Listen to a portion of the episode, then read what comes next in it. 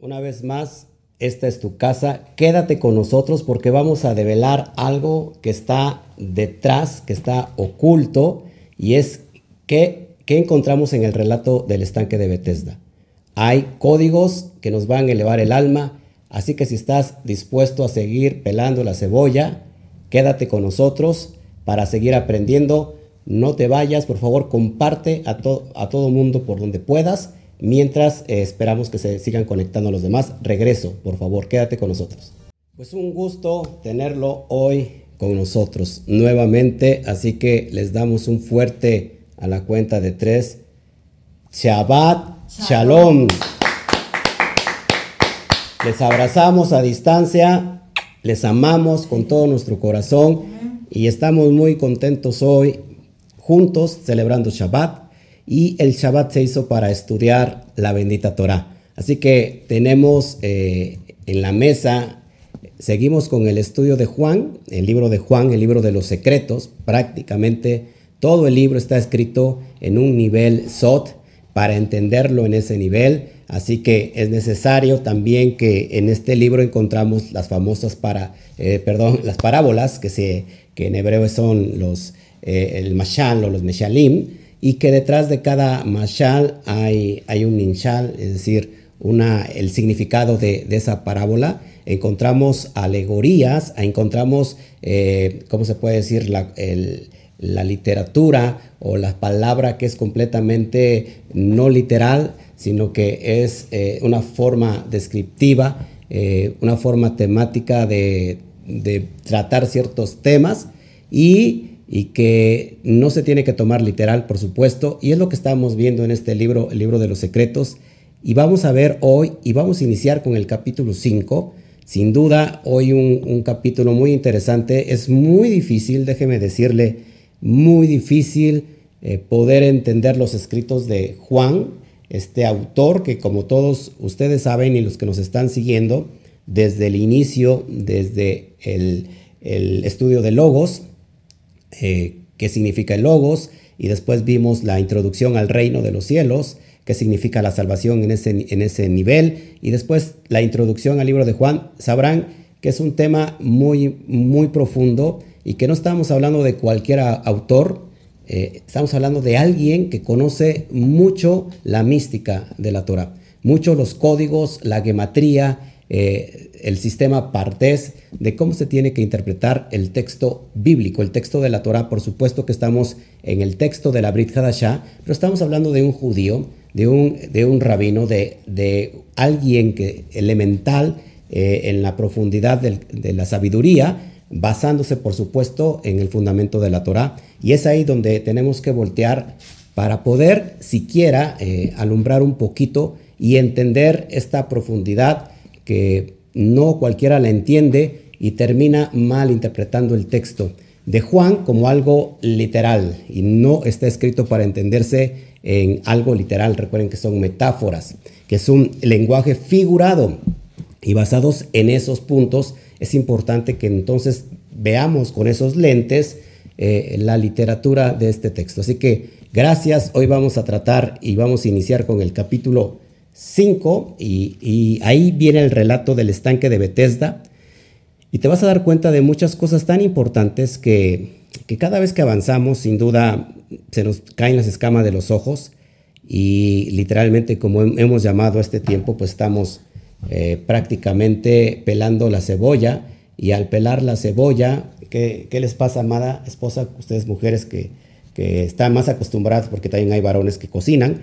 Pero normalmente cuando partimos una cebolla prácticamente nos hace llorar. Así que gracias a todo, agradezco a los que están ya conectados, a toda la, comunidad. Eh, espero que puedan compartir, por favor, si nos ayudan. Si están en, YouTube, ya sabes, eh, suscríbete al canal si no lo has hecho. Regálame un like porque es muy importante que le pongas manita arriba porque entonces el motor, el motor de, búsqueda de YouTube lo pone como algo interesante y lo va a estar recomendando. Si no pones tu manita arriba, no va a servir de mucho. Si puedes dejar tu comentario también te lo agradecería y por favor compártelo en todas tus redes sociales y tus grupos de WhatsApp. Si estás eh, en Facebook, igual de una manera, no solamente le pongas me gusta, ponle un me encanta, ponle un corazón así hermoso, vibrante, deja tu comentario y también comparte en tus redes sociales y en tus grupos de WhatsApp. La, verdad se tiene que expandir. Así que gracias a todos, a todos estoy muy feliz y, y bueno, vamos a dar inicio con, con este tema. Eh, ya están entrando los saludos, están entrando todas las bendiciones. Al último abro el chat para cualquier para cualquier pregunta. Así que Baruch Hashem, Baruch Hashem, amada, estás lista para iniciar en este, en este relato tan profundo del, del estanque de Bethesda. Así que por favor acompáñame, acompáñame a abrir el libro de la Brit Hadashah. Recuerda que tenemos un compendio eh, llamado Nuevo Testamento, que en realidad es el texto de la Brit Hadashah y que eh, es un eh, es un fundamento o que se tiene que fundamentar en la Torah, en, en, el Tanakh. Si no hay fundamento en el Tanakh, no sirve de nada la Brihadashah. Así que basados en esto, en esto que te estoy diciendo, vamos a orar, vamos a hacer una tefilá, levantar esta oración delante de Akadosh Baruchu y que pueda Él eh, prepararnos para este tiempo. Padre, doy toda la gloria a ti.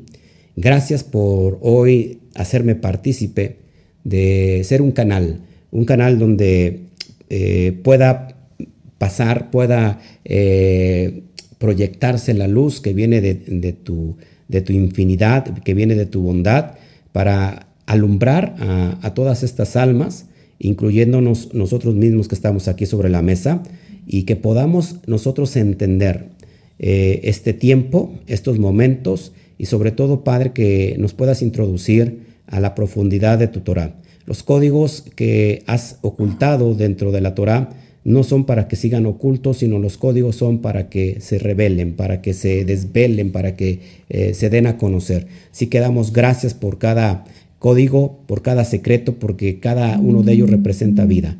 Y así que Padre, danos vida hoy en este tiempo, en esta mañana, en esta tarde de Shabbat. Te amamos con todo nuestro corazón y, te honramos. Así que gracias, Abacadosh. Amén, amén, amén. Bueno, pues estamos entonces todos listos para prepararnos ante este gran proyecto que es el libro de Juan y que sin duda lo iniciamos ya hace, no sé, dos, tres meses, ya llevamos mucho tiempo. Después hubo un paréntesis porque nos enfermamos, casi paramos durante un mes.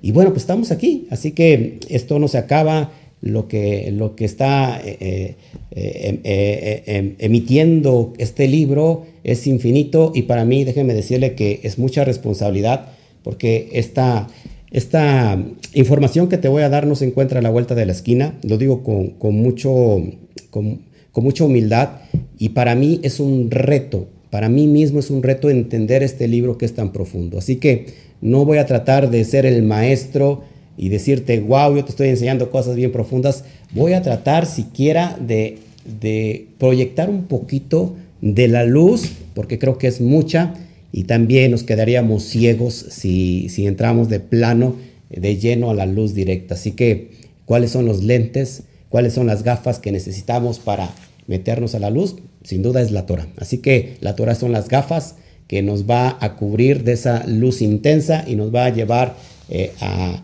¿cómo se llama? Ir entendiendo o que la, que la, poca, que la luz vaya entrando paso a paso, ¿no? Para que no nos pegue directamente. Ok, entonces vamos a abrir el libro y, y, y Baruch Hashem, que el Eterno nos guíe y que, bueno, usted está dispuesto a pelar la cebolla, así que sobre aviso, no hay engaño. Así que lloramos todos juntos, Baruch Hashem. Bueno, dice el primer versículo, esto es muy importante. Después de, esta fue la fiesta de los judíos y Yeshua subió a Jerusalén. Ya aquí hay un código. Acuérdense, estamos estudiando el texto del libro de Juan, del libro del Sefer de Yohanan. No lo estamos estudiando desde Reina Valera, lo estamos estudiando desde el, uno de los códigos más antiguos que Baruch Hashem tenemos a la mano, que es el Codex Sinaiticus. Por eso eh, es importante que Reina Valera y todas las Biblias, versiones que se puedan tener, ya vienen eh, manipuladas, vienen aumentadas y, como se dice vulgarmente, pues cada quien echó agua para su molino, de acuerdo a su ideología, y, pero aquí lo vamos a ver muy transparente. Lo único que he cambiado del texto original del de, Codex Sinaítico es, por ejemplo, las palabras, los nombres que son importantes, por ejemplo, en Yeshua, en, lugar de Jesús es Yeshua, pongo Yeshua, en lugar, por ejemplo, de Cristo pongo el Mesías, para que eh, lo vayamos analizando desde este punto. Entonces dice que Yeshua subió a Jerusalén. Eh, cuando se dice la palabra subir a Jerusalén, eh, inclusive hay zonas más altas que el propio Jerusalén, pero se está haciendo referencia a, un nivel de conciencia, de elevar la conciencia, es decir, espiritualmente es elevarse. Entonces Yeshua subió a Jerusalén. Me, me aquí tantito porque no podemos nosotros seguir y continuar si pretendemos estar en el mismo nivel. Es decir, cuando estamos en el mismo nivel, estamos abajo eh, y pretendemos que recibir la luz y que los códigos entren, es, eh, va a ser imposible porque nos estamos cerrando. Para eh, que la luz nos llegue y para que los códigos realmente puedan atravesar nuestro corazón, tenemos que elevarnos espiritualmente y esta es la condición de, este tiempo. Así que seguimos, dice el verso 2, y hay en Jerusalén, a la puerta de las ovejas, lo estoy subrayando porque todo esto ya son códigos, la puerta de las ovejas, un estanque que en hebreo se llama Betesda, que tiene cinco pórticos. Repito, puerta de las ovejas, estanque, Betesda y cinco pórticos. Ya tenemos aquí cuatro códigos, al menos que son muy importantes para ir analizándolos, porque si realmente los leemos literalmente, bueno, eh, nos quedamos con muy poquito o casi nada de toda la luz que está proyectando Juan o Johanán, este autor que se puso Johanán y que pudo haberse llamado de otro nombre y que vamos a, entonces a, tratar de, descubrir.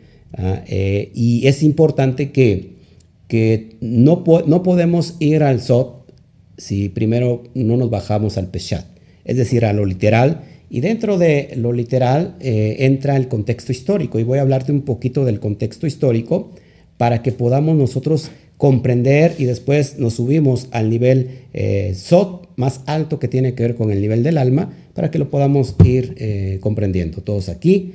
Y dice el verso 3, en estos yacía una multitud de enfermos, ciegos, cojos y marchitos. Entonces, tenemos aquí al menos ya seis, códigos que ya de, entrada nos está haciendo alusión a algo muy profundo. Puerta de las ovejas, estanque, Bethesda, cinco pórtigos, cinco pórticos, perdón, y una multitud de enfermos. Yo voy a tratar de, ir analizando todas estas cuestiones y es bien importante que, que, te, que, te, que te empiece yo un poquito a, a siquiera a, meter en la profundidad, pero vamos primero al contexto histórico. Para empezar, ¿qué significa Bethesda?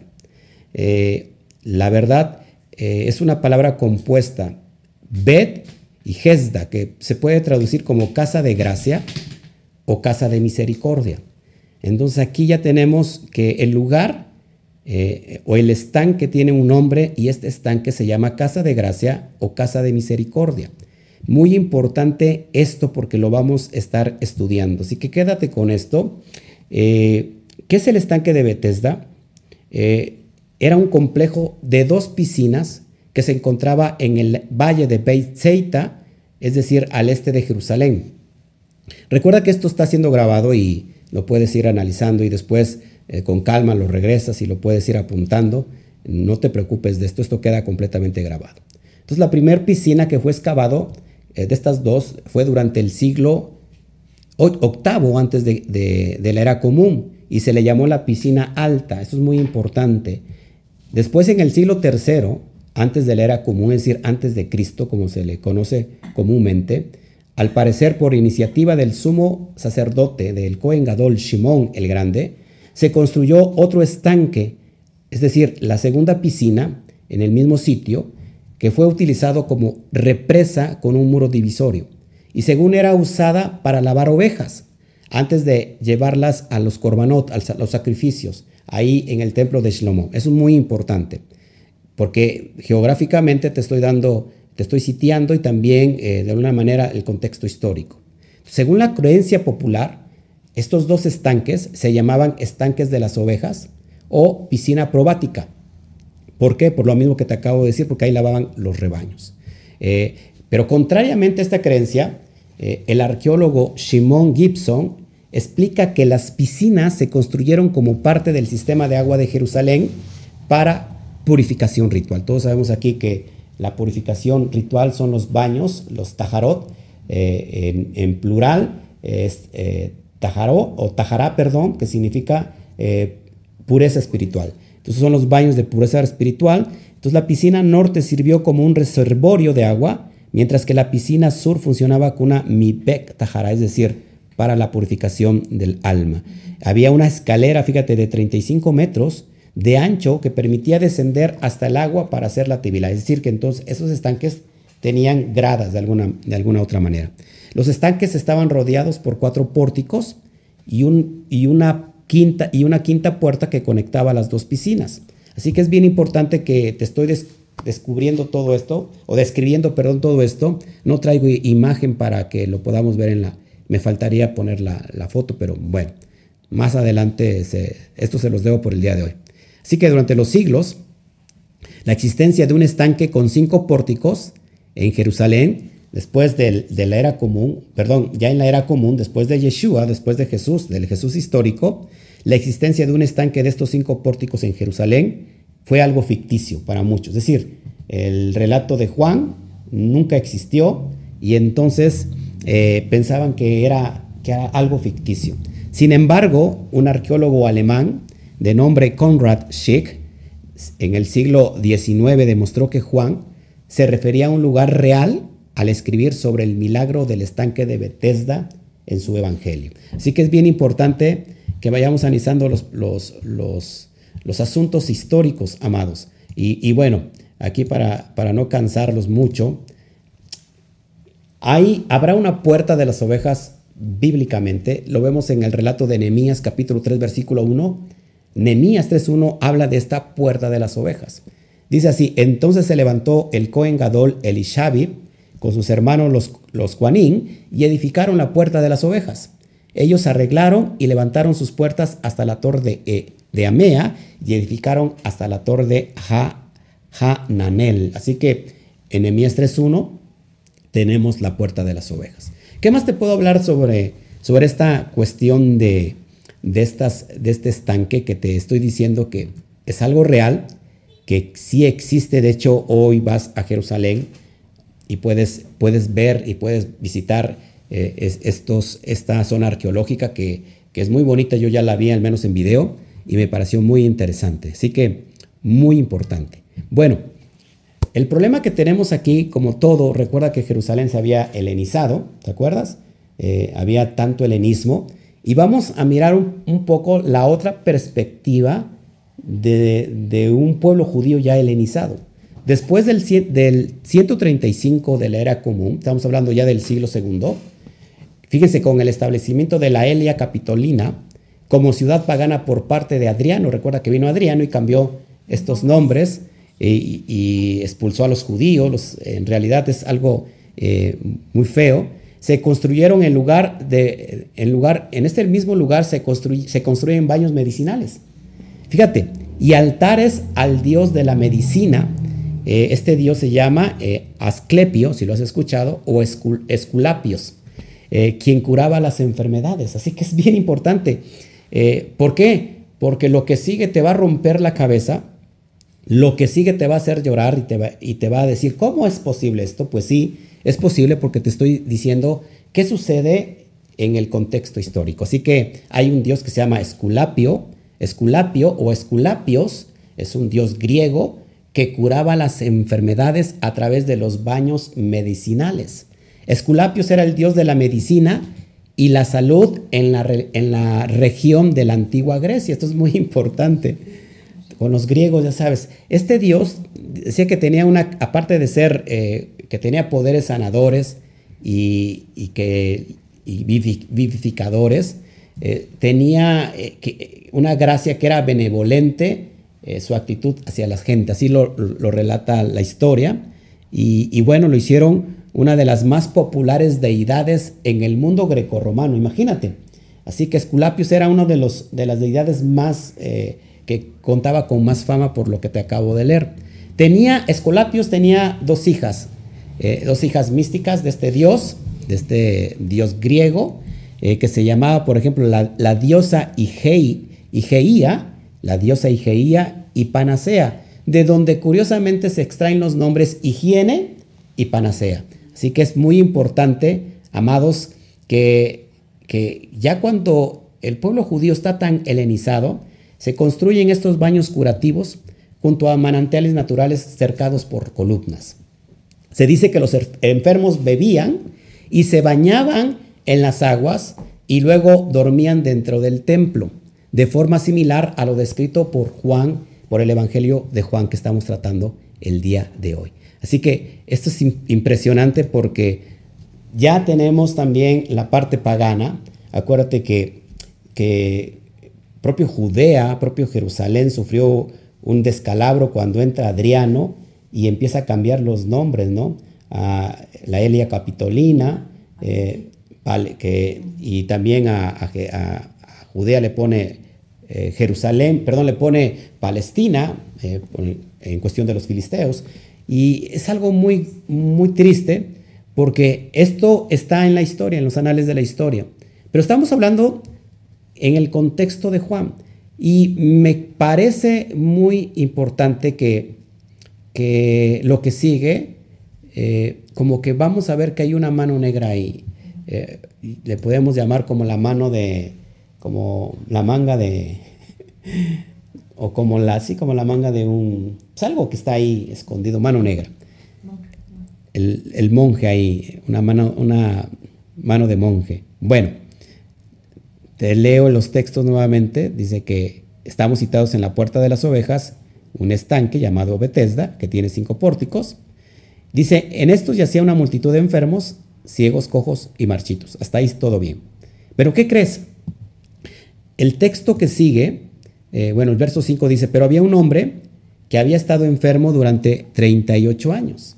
Un hombre que había estado enfermo durante 38 años. Otro código ahí.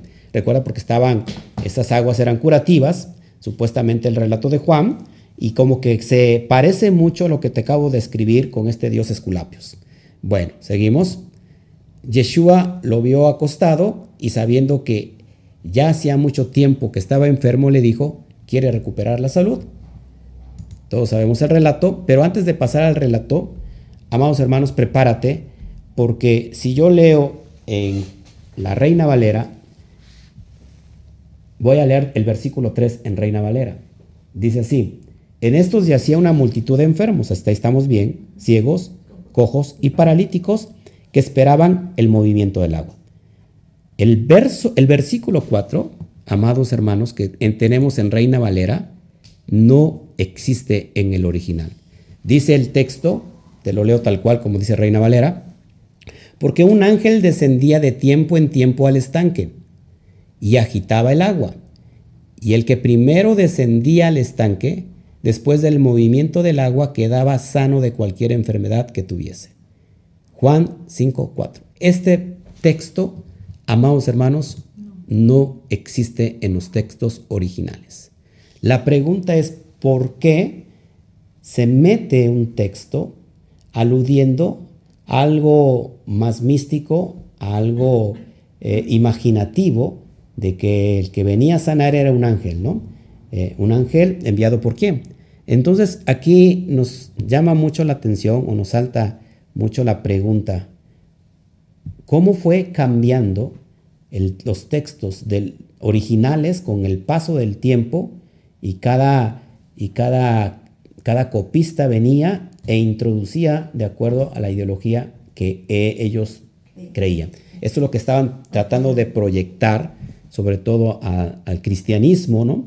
Y que curiosamente nosotros fuimos parte de eso porque inclusive tuvimos nuestro tercer aniversario basados en este texto, 5.4 de Juan, de este ángel que bajaba y que había sanidad a los enfermos. Así que es bien importante, amados hermanos, porque eh, si te das cuenta, este texto que te estoy mencionando, pues no existe. No existe, no hay tal, tal ángel.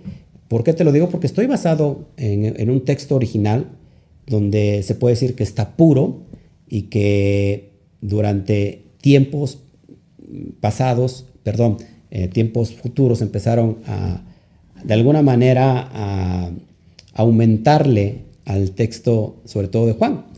Y hay, hay inclusive Biblias que tienen corchetes o que tienen ahí una pie de página que dice que el texto no está en el original. Así que, amados hermanos, esto es lo que tenemos y en realidad, este, bueno, es importante que, analicemos esto. No hay ángel, lo que sí es que hay una multitud que yacía, ¿verdad? En esa, eh, en, el tiempo donde se acerca Juan, voy a situarme aquí, en estos yacía una multitud de enfermos, ciegos, cojos, marchitos. Así que vamos a leer el texto que sigue para que lo vayamos analizando. Voy a meterme mucho en cuestión histórica eh, para que ahora sí que nadie te cuente, que nadie te diga que la luna es de queso. O aquí tienes tu, porque hay, hay evangelios de a peso, pero aquí no es de a peso, aquí es de mucho, de mucho peso. Bueno, vamos entonces a ir analizando estos contextos. Tenemos el primer código abierto aquí, ovejas. Y cuando digo estanque de ovejas, tenemos que basarnos en el fundamento torático, en el fundamento de la Torah, en el fundamento de la Taná. Recuerda que el Eterno le llama a ovejas a alguien. ¿Se está refiriendo a animalitos? En realidad está refiriendo a un pueblo, a su pueblo Israel, el Eterno lo vemos en Jeremías, lo vemos en, diferentes eh, profetas, eh, inclusive lo vemos durante todo el Tanaj, que las ovejas, las ovejas es en referencia a Israel. Así que es muy importante esto, que vayamos analizando, lo pongo ahí eh, paso a paso, ¿sí? ¿Ok? Las ovejas, las ovejas que están ahí, seguimos. Entonces es una referencia a Israel. Ahí lo pongo, Israel, eh, representa estas ovejas. De hecho, Yeshua decía, yo no he venido a buscar sino las ovejas perdidas de la casa de Israel.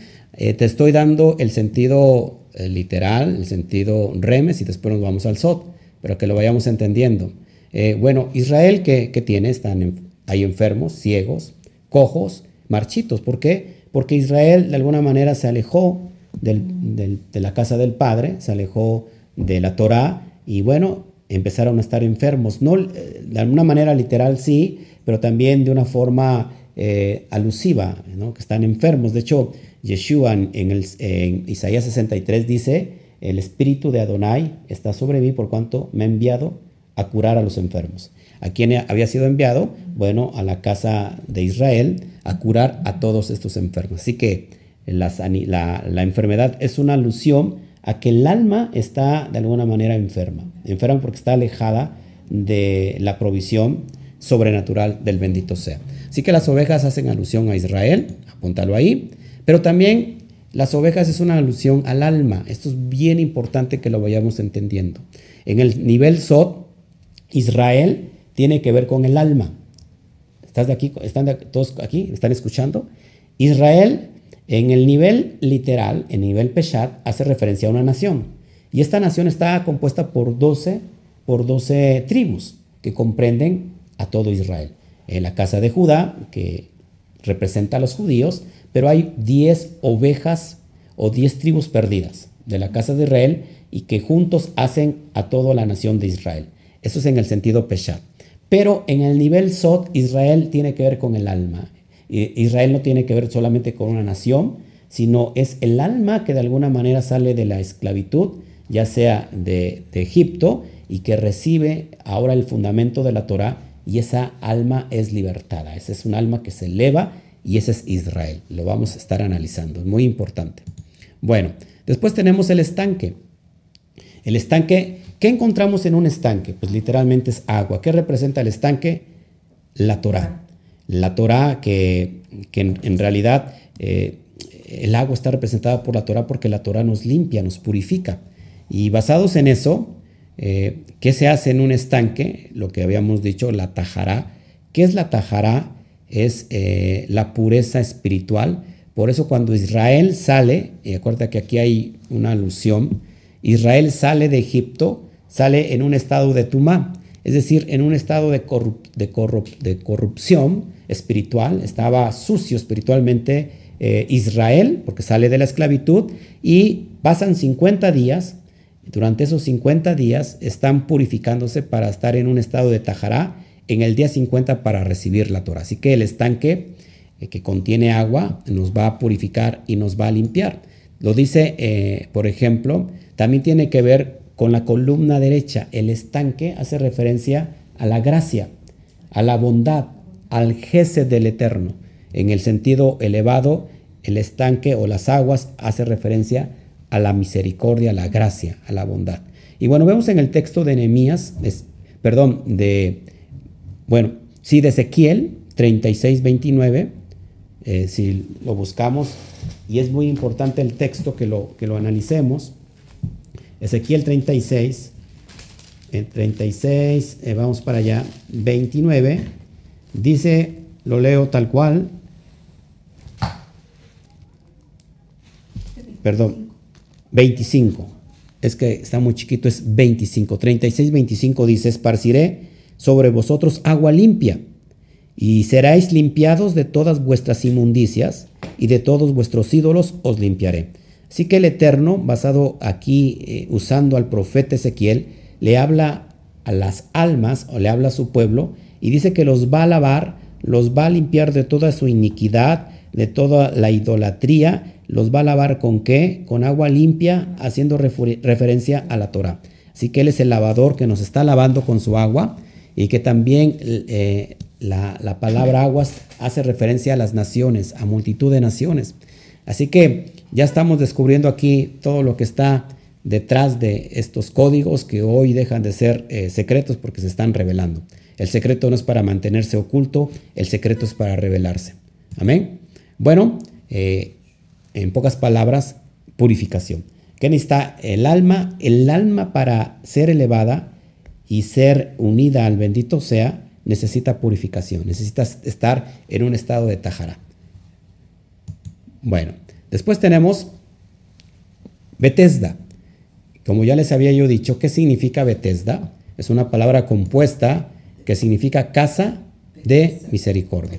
Lo tienes ahí en pantalla. O casa de gracia. Es lo que, podemos nosotros eh, estar aludiendo. Bueno, un remes la gematría de, Bet, de nos da un total de 485. 485. Por ejemplo, la palabra salmos, que en hebreo es tejilín, tiene exactamente la misma gematría, 485. Así que es muy importante conectar todo esto porque nos está hablando de un remes profundo, de una alusión profunda. Así que casa de misericordia, eh, en otras palabras, es el Geset, es la bondad. Entonces tenemos el estanque, pero tenemos las ovejas, tenemos el estanque y tenemos Bethesda. Muy importante lo que sigue. Después tenemos cinco pórticos y aquí, y aquí es donde viene lo profundo y que pues mucha gente no está acostumbrada todavía a esto y dice, ¿cómo es posible esto? Bueno, pues sí, sí es posible, porque estamos hablando de este autor que es muy profundo. Y, bueno, en primer lugar, cinco pórticos o cinco puertas hace alusión a qué? Primero, a la Torah, porque la Torah está compuesta por cinco libros, llamado el Humash. Cinco libros, los libros de Moshe, cinco libros que nos conectan con el bendito sea. Así que estamos hablando de puertas de transiciones y si nosotros queremos realmente conocer a profundidad al bendito sea, a nuestro creador, al Boreolán, tenemos que ir a la Torah. Son cinco puertas, son cinco libros, para que lo vayas analizando. ¿Qué más? Bueno, si nosotros queremos conocer el corazón del Padre, como ayer les, platicaba yo en la transmisión de Zoom que tuvimos, la, el primer, la primera palabra con que inicia el libro, el primer libro de Moisés inicia con la palabra Bereshit. Y su inicial de la palabra Bereshit es la letra Bet. ¿Y cómo termina los cinco libros eh, de Moisés? Bueno, termina con la palabra Israel, es decir, con la letra Lamed. Cuando yo junto Lamed con Bet, me da la palabra Leb. Es decir, que estos cinco pórticos, amados hermanos, representa la casa, la casa del Padre, el corazón del Padre. Así que aquí tienes en pantalla algo muy práctico. Estas ovejas que es Israel necesitan pasar por las aguas que las van, las van a limpiar, las van a, a quitar toda la suciedad de la idolatría y para que entren a, esta, misericordia, a este gesed que el Eterno les tiene guardado, resguardados a través de los pactos de la Torah, para que puedan entrar al corazón del Padre, en pocas palabras, para entrar a la casa del Padre. El, Padre los, abraza y los recibe. Es en el sentido literal. En el nivel del alma, que es bien profundo aquí, también quiero hacer alusión a conectar lo que es el 5, porque el 5 no solamente queda, queda en, literalmente en, esto, en, los cinco libros de la Torah Humash, también tiene que ver con los cinco niveles del alma. Vamos a repasar, en, el alma tiene cinco niveles. Empezamos desde, desde la parte más elevada y vamos descendiendo hasta la parte más baja. La parte más elevada del alma es la Yehidá, después viene Hayá, Después tenemos Neshama. Después, más abajo, Ruach. Y hasta el último, Nefesh. Son cinco niveles del alma. Así que estamos ya en la alusión profunda del Sod. Y, también, amados, el número 5 nos hace alusión a la palabra Hei, que significa revelación. Es decir, que eh, para recibir la revelación nos tenemos que elevar a estos niveles profundos del alma.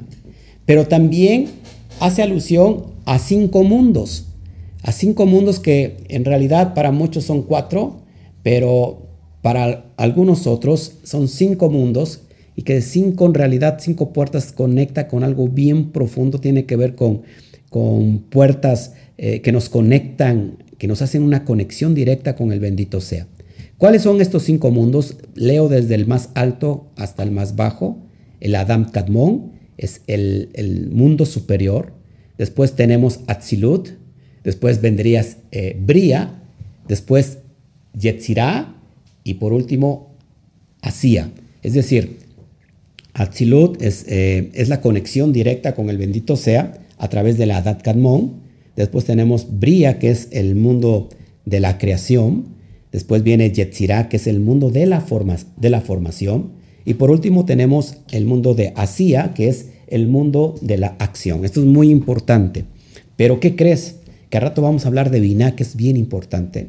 Cuando yo elevo el número, el 5 al, eh, al 50, que también es una alusión también a puertas, las puertas conocidas en el mundo del Sod como las puertas de Binah o las puertas del conocimiento. Así que es bien importante que, vayamos analizando todo esto, porque todo esto está resguardado eh, en este relato y que a simple vista pues no, no sale esto, sino a través de un estudio bien profundo. Así que lo tienes aquí en pantalla.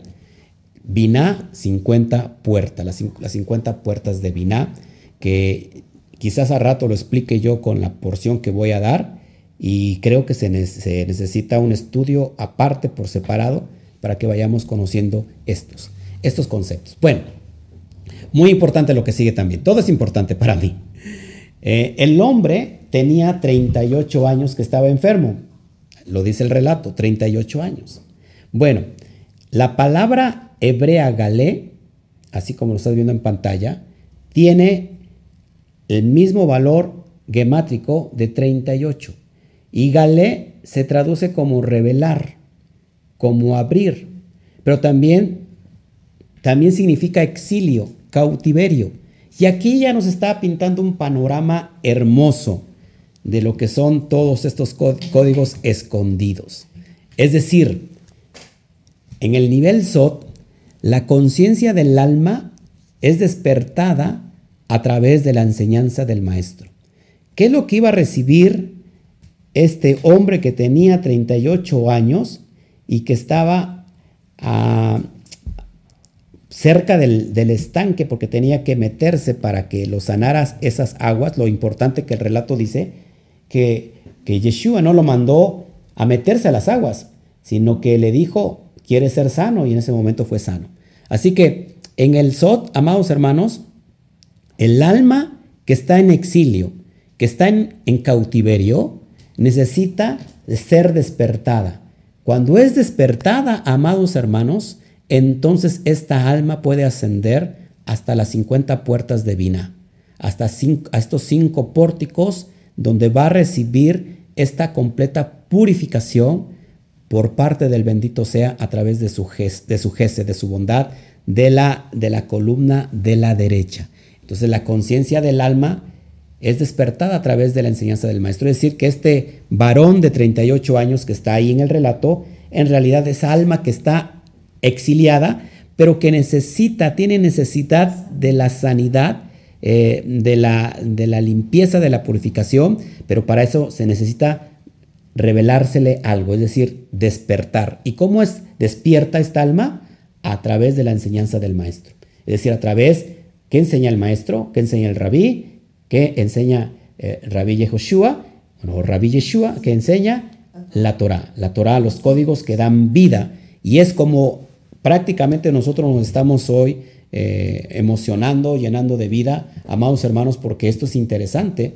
Eh, visto desde desde estos ojos, pues, ¿acaso pensabas tú que había todo esto detrás? Pues no se piensa, ¿verdad? Porque lo estamos leyendo literalmente. Entonces recuerden que en el nivel SOT, una vez más, se quitan todos los personajes de la historia y lo único que queda es el alma. Es decir, está hablando el relato de mí, de ti, está hablando de la, de la parte más eh, profunda de nuestro ser, que es el alma. Así que esto te lo dejo nuevamente en pantalla para que lo disfrutes. Y bueno, yo digo que, si lo disfrutas como yo lo estoy disfrutando es porque estás en ese nivel de ascender constantemente. ¿Qué te parece? Esto es impresionante. Bueno, seguimos, seguimos. Dice el texto, ya vimos entonces el código que está aquí escondido, que es un alma, que es el alma, que todo mundo necesitamos eh, esa, esa bendición, esa verajá de, ser eh, limpios, de ser quitado, eh, llevados o quitado del cautiverio, que el cautiverio es el cuerpo mismo, está uno apegado a, nuestros instintos y eso se conoce como el yetzer, hara, es decir, la mala inclinación. La mala inclinación gobierna el alma y el alma necesita el agua porque tiene sed, tiene necesidad de ser sanada y cómo es trascendida, cómo es elevada, pues a través de la enseñanza del rabí, a través de la enseñanza del maestro que es la Torah. El enfermo le, contesta, le responde, Señor, recuerda que la palabra en hebreo es Adón y Adón significa maestro, también significa amo, significa rabí. Dice, no tengo a nadie para que cuando el agua se agite me meta en el estanque, pero mientras yo voy, otro desciende antes que yo. Es muy importante por lo que sigue que Yeshua no lo envía a meterse al agua por si hubiera, alguna duda que el estanque estaba liderado por este Dios de, la sanidad, ¿no? Muy independientemente de, del pueblo judío. Pero le está hablando a, alguien que es judío, este enfermero es, un alma judía, es un alma israelita, pues sí, por lo que vamos a ver más adelante. Seguimos, espero no te está aburriendo. Yeshua le dice, fíjate, esto es muy importante, levántate toma tu lecho y anda. Es decir, que el texto original no dice que estaba paralítico, pero supuestamente se supone que estaba paralítico, porque le dice Yeshua, levántate, toma tu lecho y anda. Y aquí vamos a meternos ya en las cuestiones históricas que a mucha gente no le gusta, pero si no conoce la historia, entonces está condenado a repetirla. Dice así el texto siguiente, verso 9. Y el hombre recuperó la salud, es decir, recibió la sanidad tomó su lecho y caminó. Pero ese día era Shabbat. Ese día era Shabbat, como un día de hoy. ¿Cuál problema hay de que este hombre tome su lecho y camine? ¿Qué le opone a si es Shabbat o no es Shabbat? Bueno, es muy importante que cuando nosotros leemos esto literalmente y viene alguien que desconoce el contexto histórico, dicen, ya ves, Jesús transgredió el Shabbat porque no estaba de acuerdo al Shabbat. Por eso nosotros no guardamos el Shabbat. Pero si no conoces el contexto histórico, amado, vas a estar muy lejos de la verdad. Muy lejos, al menos de la verdad que está eh, eh, aludiendo eh, el propio escritor del libro de Juan. Vamos a ver que Yeshua jamás transgredió el Shabbat, pero el relato lo dice así. Dice entonces los judíos dijeron al que había sido curado, es Shabbat, y no te es lícito llevar tu lecho. O sea, está prohibido que tú lleves tu lecho porque es Shabbat. ¿Sí? ¿Estamos aquí? Muy importante. Lo estoy leyendo literal y, literalmente se puede aludir que Yeshua es un transgredor del Shabbat. Y acá tenemos un grave problema, porque si Yeshua es transgresor del Shabbat, pues es transgredor de la propia Torah. Y entonces no podría ser eh, el Mesías porque está en pecado. Vamos a ver esto, muy importante. Verso 11. Él le respondió, el que me sanó me dijo, toma tu lecho y anda. Así, es decir, en pocas palabras, a mí ni me digan nada, échenle la culpa a aquel que me sanó. Muy importante el relato. Verso 12, le preguntaron, ¿y quién es el hombre que te dijo, levántate y anda? Es decir, ¿quién es aquel que se atrevió a decir que tomaras tu lecho, puesto que es Shabbat y se sabe que no se tiene que hacer eso?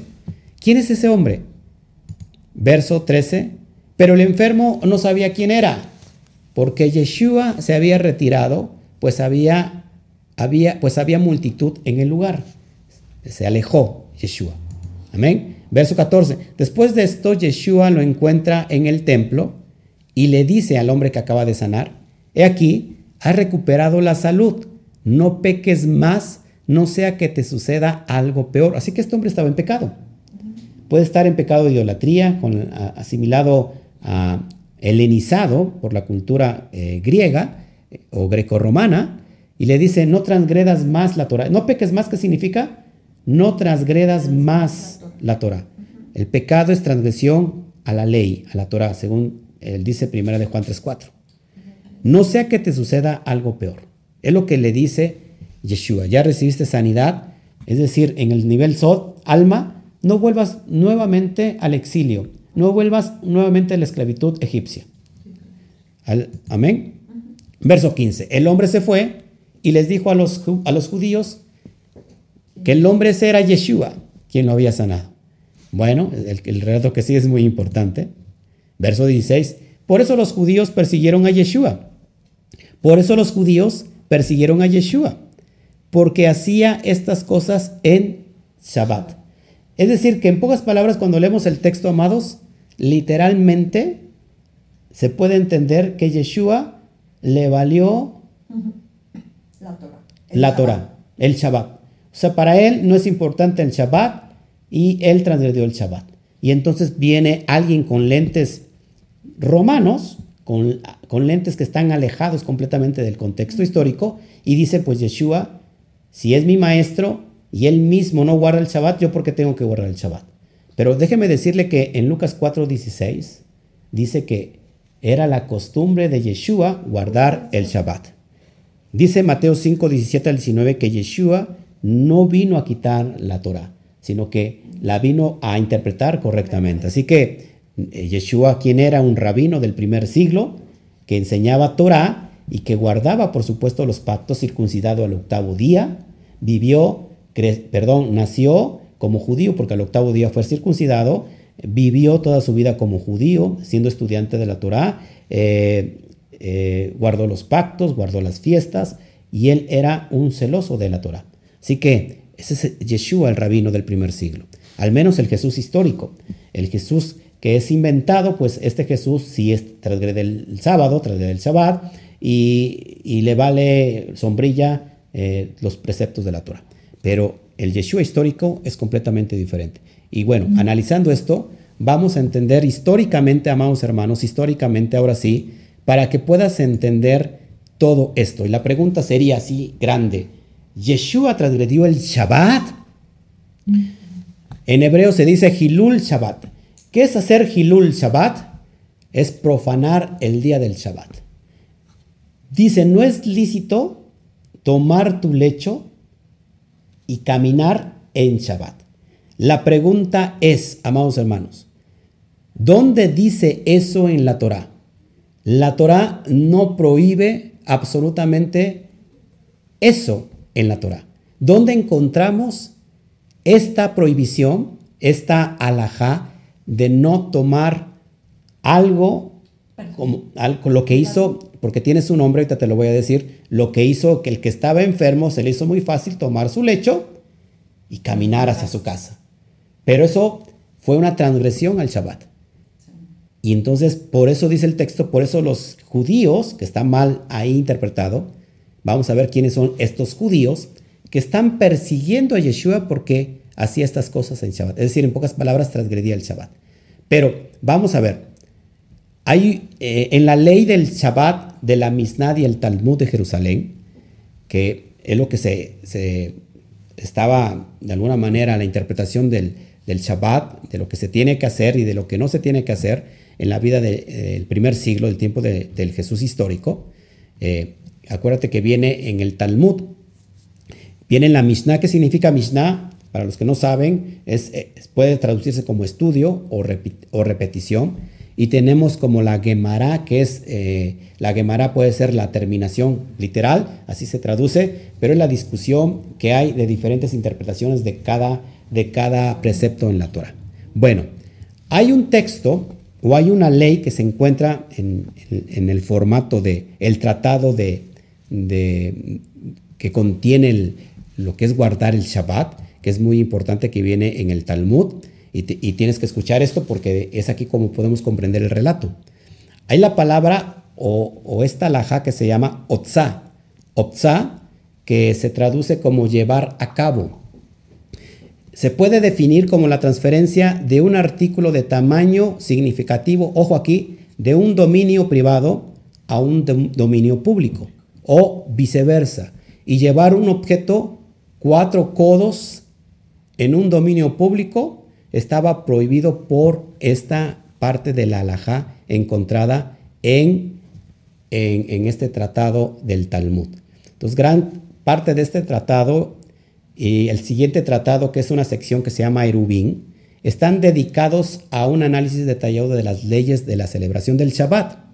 Ojo aquí, por ejemplo, ¿qué es un erub? Esto es muy importante. La palabra erub, que se puede traducir como mezcla, asociación, el del, plural, perdón, erubín, es, ¿qué es esto? Es la demarcación construida por las comunidades judías, ojo aquí, con el propósito de poder cargar objetos de un lugar a otro durante el Shabbat y otras festividades judías sin transgredir la laja o la ley judía. Una cosa es la laja o la ley judía, que es, es la forma de interpretar los preceptos de la propia Torah. Amén. Eh, bueno, por ejemplo, hay muchas ordenanzas en cuestión de los portes de una carga, que es lo que hizo, por ejemplo, eh, este enfermo que estaba, eh, pues estaba enfermo, sanó y tomó su lecho y caminó. ¿Ok? Entonces, aquí entramos muy, es muy importante esto, porque el porte de una carga, que es decir, elevar y poner en el suelo y luego el argumento de que podría ser levantado, o colocado en dos lugares diferentes, de un lugar, eh, de un lugar público al privado o de un lugar privado al público. ¿Qué, qué es todo esto que, que en pocas palabras te es difícil comprender y analizar? Bueno, estamos hablando de dos escuelas importantes en el tiempo del primer siglo, la escuela de Gilel y la escuela de Shammai. Si tú no conoces esto y te dices a mí qué me importan esos judíos y aquí me importan estas escuelas si fueron desde el primer siglo, bueno, pues todavía están vigentes tanto que lo estamos analizando. ¿Por qué? Porque estos judíos que estaban persiguiendo a Yeshua, y dice judíos como, me, como eh, ¿cómo se? encerrando a todos, generalizando a todos los judíos, pero en realidad estaba hablando de diferentes secciones de Perushim, que es la palabra parush, fariseos. Había al menos de siete a 12 grupos de fariseos que no todos eran iguales. Un fariseo tiene la capacidad y tiene la autoridad de interpretar la Torah y puede ser y puede ser un rabino también. Así que este grupo de fariseos o de perushim, ya sea que pertenecía a la escuela de Gilel o a la escuela de Shammai. La escuela de Gilel era la escuela que se podía considerar como la escuela no, la escuela de, de Gilel, la escuela flexible. Es decir, que era muy flexible para la alajá, de cómo aplicar ciertos preceptos, porque la Torah no es clara, ¿no? No es claro en el precepto. Por ejemplo, el Shabbat solamente no trabajar. Y bueno, vienen las leyes alágicas de los judíos, implementando no sé cuántas leyes, de inclusive no cargar el peso de, de no sé, de algo muy sencillo en Shabbat. Es muy, es porque no tienes que hacer ningún esfuerzo, ningún trabajo. No prender ninguna luz. Sí, sí. Solamente la Torah dice no trabajar. Y bueno, viene la, la, la halajá judía y bueno, la ley judía y aplica qué es lo que no tienes que hacer en Shabbat, pero no lo dice en la Torah. Bueno, estas escuelas eran Gilel y Shammai. Gilel, la escuela completamente flexible, pero por su parte la escuela de Shammai, la, la escuela que era completamente Estricta. estricta, la escuela dura, la escuela muy dura de Shammai. Y acá tenemos, si no conocemos estos conceptos, y, y que esto es bien importante porque Pablo viene de una de estas dos escuelas. Pablo viene de la escuela de Gilel. ¿Por qué? Porque él dice que estudió a los pies de Gamaliel y Gamaliel era el nieto de Gilel. Así que esta es la escuela flexible de Pablo, pero hoy en día todavía existen todas estas cuestiones alágicas. Y Shammai, en el aspecto de cargar una cosa, el Erub, Shammai decía, no se puede cargar un peso específico de un lugar público a un lugar privado en Shabbat.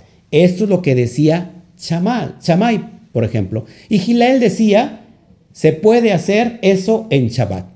Así que, si te das cuenta, lo, que encontramos en los relatos en los evangelios simplemente son discusiones de, eh, fariseos, ya sea de la escuela de Shammai o de Gilel, con este rabino que también de alguna manera es un parush, porque, eh, estoy hablando de Yeshua porque tiene eh, la autoridad de poder interpretar la Torah. Así que en, este, en esta sección del Erub, Yeshua le da el lugar a Gilel. Es decir, Gilel está interpretando bien en este momento el Shabbat. ¿Por qué? Porque sí se puede cargar una cosa de un lugar público a un lugar privado o viceversa. Es decir, que Yeshua no transgredió el Shabbat. Lo que sí no estuvo de acuerdo con la escuela más dura, que es la escuela de Shammai, pero le dio lugar a Gilel. Pero, por ejemplo, otro, otro aspecto para que entiendas que que eh, en la comunidad judía un rabino puede estar de acuerdo con una escuela. Por ejemplo, Yeshua también le dio el lugar a Shammai en otro aspecto. Por ejemplo, Gilel, hablando de las cuestiones lágicas, Gilel decía, si la persona, si tu mujer no te cocina bien, tú le puedes dar carta de divorcio. Es decir, le das el get, la despides porque no te cocina bien. Esto es real. O por si te queda viendo feo, tú la puedas despedir. Entonces todo el mundo andaba andaba divorciándose. Por eso se acerca un grupo de la escuela de, de Chamay y le dice, ¿tú qué piensas? ¿No? ¿Qué dices, Yeshua, como rabino? La ley está permitido que se divorcie. Dice al principio no era así, pero por la dureza de sus corazones. Entonces, eh, en ese momento Shammai decía, no te puedes divorciar por cualquier cosa a menos que sea por algo de adulterio. Solamente por eso te puedes divorciar. Así que en ese momento Yeshua como rabino le está dando el lugar a la interpretación de Shammai. Así que hay diferentes o dos escuelas que tienen diferentes interpretaciones de, diferentes preceptos, sobre todo que no vienen ampliados en la Torah. Y Yeshua está de acuerdo con alguno y desacuerdo con otro y, o viceversa. Pero esto es lo que encontramos. Yeshua no transgredió el Shabbat. Yeshua lo que hizo es que no estaba de acuerdo con la interpretación de Shammai en, es, en esa alajá, pero estaba de acuerdo con la interpretación de Gilel. Así que esto es lo que, lo que, lo que te quise entregar, lo que te estoy entregando, porque La primera parte. la primera parte, y bueno, ya después tendremos, el verso 17 dice, pero él respondió, mi padre trabaja hasta ahora y yo trabajo. Es decir, que el Shabbat se hizo para trabajar en el aspecto de que, ¿qué hizo Yeshua? ¿Trabajó?